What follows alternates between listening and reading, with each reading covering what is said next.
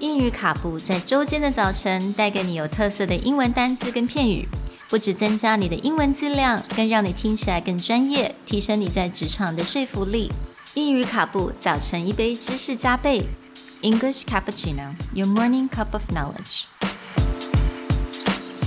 Good morning, everyone. Good morning. And welcome back to English Cappuccino's day four of difficult words to pronounce.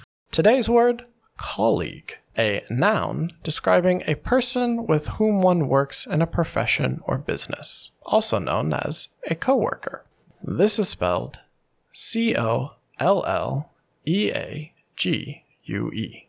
好，那今天的单字 colleague，那它其实是我为什么要把这个单字放在这边，是因为我我常常听到 我的学生在做 presentation 或者是在做 any kind of discussion 的时候，他们一定会用到这个字嘛，因为这个字就是 coworker，也就是你的同事的意思，所以你常常会用到这个字。但是真的大概 eight out of ten，百分之八十的人都会把它讲成 college，也就是大学的意思。because it's spelled very similar. Yeah, they have a similar spelling and they start the same, but these are very different things. Be like, oh, my college is always causing me problems. Yeah. Be like, why, why is your college calling you and causing you problems? Because my colleagues are causing me problems. So again, 要非常的小心 colleague colleague。